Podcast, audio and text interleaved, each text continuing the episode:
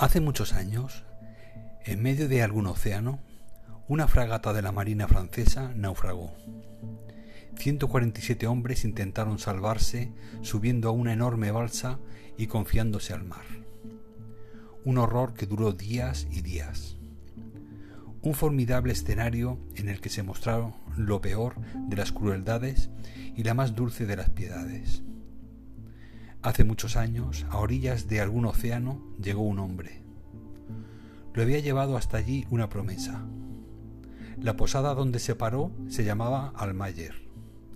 Siete habitaciones, extraños niños, un pintor, una mujer bellísima, un profesor con un extraño nombre, un hombre misterioso, una muchacha que no quería morir, un cura cómico.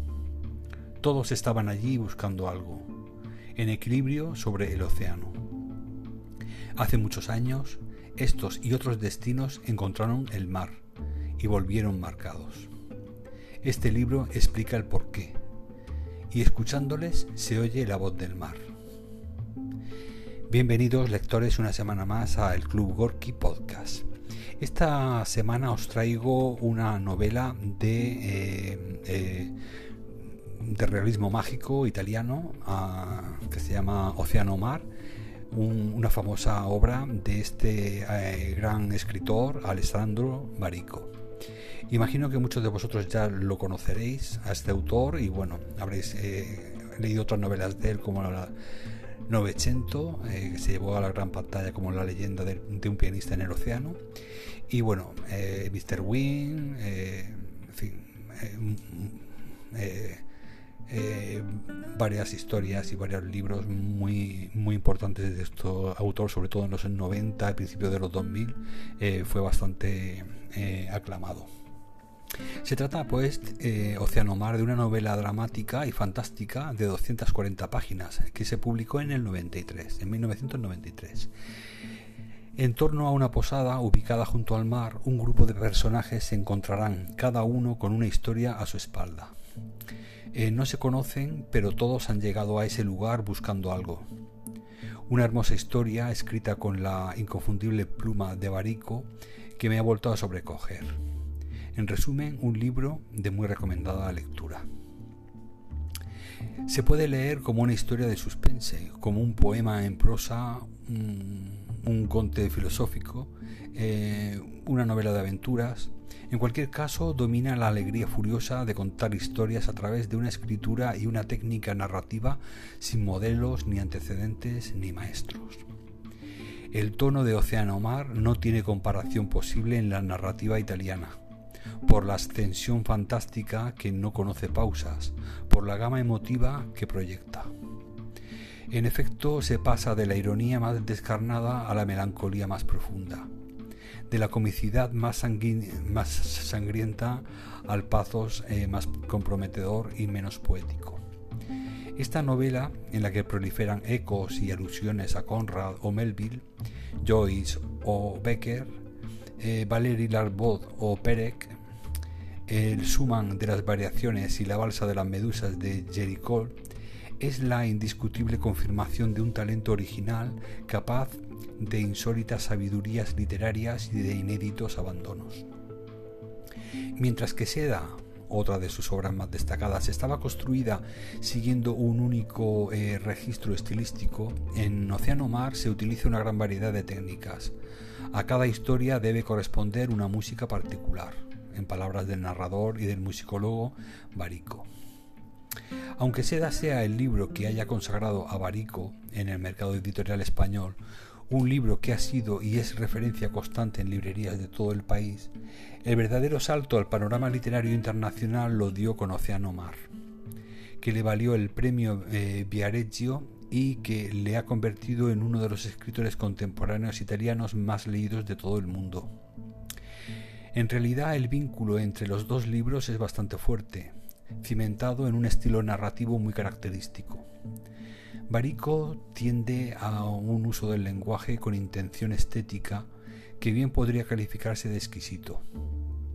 En algunos momentos roza la prosa poética, aunque a diferencia de Seda, no mantiene el tono a lo largo de todo el libro, sino que más bien utiliza la novela como un laboratorio de experimentación narrativa en el que em, hace del género eh, lo que le place. La estructura de la novela está dividida en tres partes muy distintas pero complementarias. En la primera de ellas, titulada Posada de Almayer, Barico introduce a los personajes con una polifonía de voces que entremezcla las historias personales de cada uno. El punto de unión entre todos ellos es el lugar donde al final acaban acudiendo como atraídos por una especie de imán. En este caso la fuerza es centrípeta. Todos, tan distintos al, eh, comienzo de la obra, eh, confluyen en un punto, eh, en, el mismo punto de que de alguna manera los hermana. Ese punto de confluencia es la posada Almayer, que es un espacio mágico y mítico, prácticamente secreto, que tiene capacidades curativas debido a su cercanía con el mar. Es un mundo intermedio que ya no es tierra, pero que todavía no es mar, que es un tiempo en definitiva. Es un lugar que no existe y donde el tiempo se ha anulado. Algunos de los habitantes de la posada tienen la sensación de haber estado en ella desde siempre. Y es que una vez allí los personajes cambian radicalmente su manera de entender el mundo, tanto que uno de ellos reconoce que este es un lugar donde te despides de ti mismo, que en realidad es como encontrar la paz con uno mismo el salto de un personaje a otro es rápido. Las historias se describen con brevísimas pinceladas, tan poéticas a veces que es difícil captar toda la información. Lo que les une a todos, más que la posada Almayer, es su atracción hacia el mar. Los personajes más interesantes son Plasón y Bazelboom, que de alguna manera se complementan tanto que si mm, alguien los acoplara a los dos obtendría un loco único y perfecto. Plasón es un pintor de éxito que decide abandonar su carrera para dedicarse a pintar un retrato del mar. Para conseguirlo tiene que encontrar la forma de empezar la pintura, encontrar los ojos del mar, lo que le lleva a la búsqueda de sus orígenes.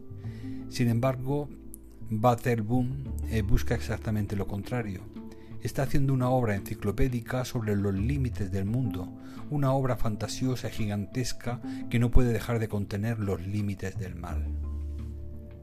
Ambos forman un círculo cerrado en torno al mar que tiene como resultado una, fuerte amistad que los unirá mientras vivan.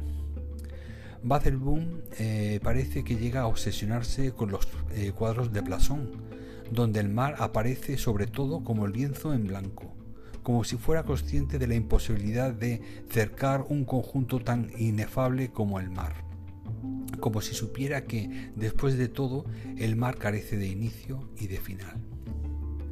Otro de los personajes imprescindibles en Océano Mar es Elis Wing, la joven delicada y llena de fuerza.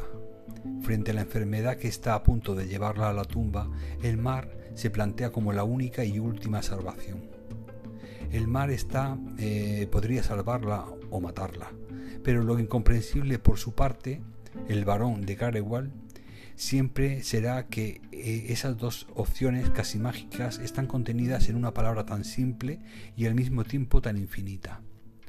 Su camino se cruza con el del mismísimo Adams, que es capaz de transmitirle sus conocimientos a través de la relación sexual una idea platónica del amor como acceso al conocimiento.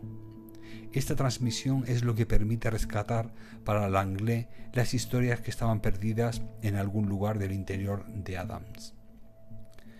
Bueno, como veis, es una novela eh, de realismo fantástico en el que, partiendo de la premisa de un, de un accidente marítimo que hubo hace años, pues cada uno de estos personajes, de estos siete personajes que se dan cita en esta posada, eh, cada uno viene con un pasado y viene con algo que tiene que solucionar.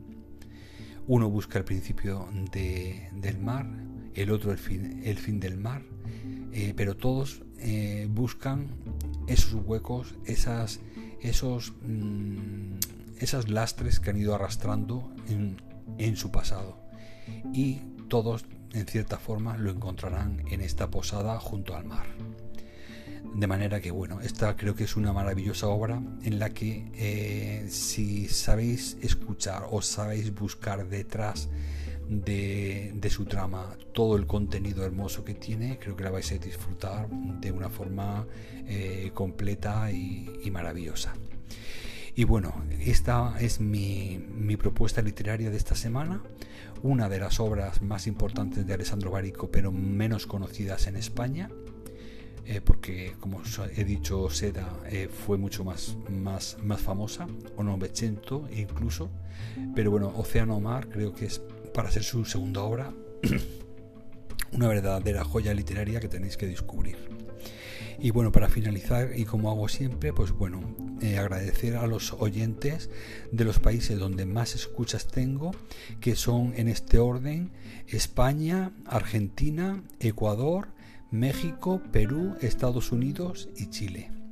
Muchas gracias a todos los oyentes de estos países y por los nuevos, eh, por los nuevos eh, seguidores de este podcast. Y recordaros que también me podéis seguir en mi canal de YouTube Descubriendo Libros con José Cruz, donde os propondré pues, eh, nuevas novedades, lo último que me estoy leyendo, más algunos especiales reunidos bien por géneros o bien por autores. Y bueno, por último también si me queréis descubrir en mi faceta de escritor, también podéis hacerlo en mi página web josecruz.online, donde encontraréis las tres obras que he publicado hasta el momento. Así que pues bueno, espero que estéis disfrutando de, unas, de un verano mm, estupendo según en qué latitud de, del planeta estéis viviendo y que bueno, que disfrutéis del verano, de las vacaciones si las tenéis y que disfrutéis de muy muy buenas lecturas. Muchas gracias de nuevo por estar ahí oyentes y hasta la semana que viene.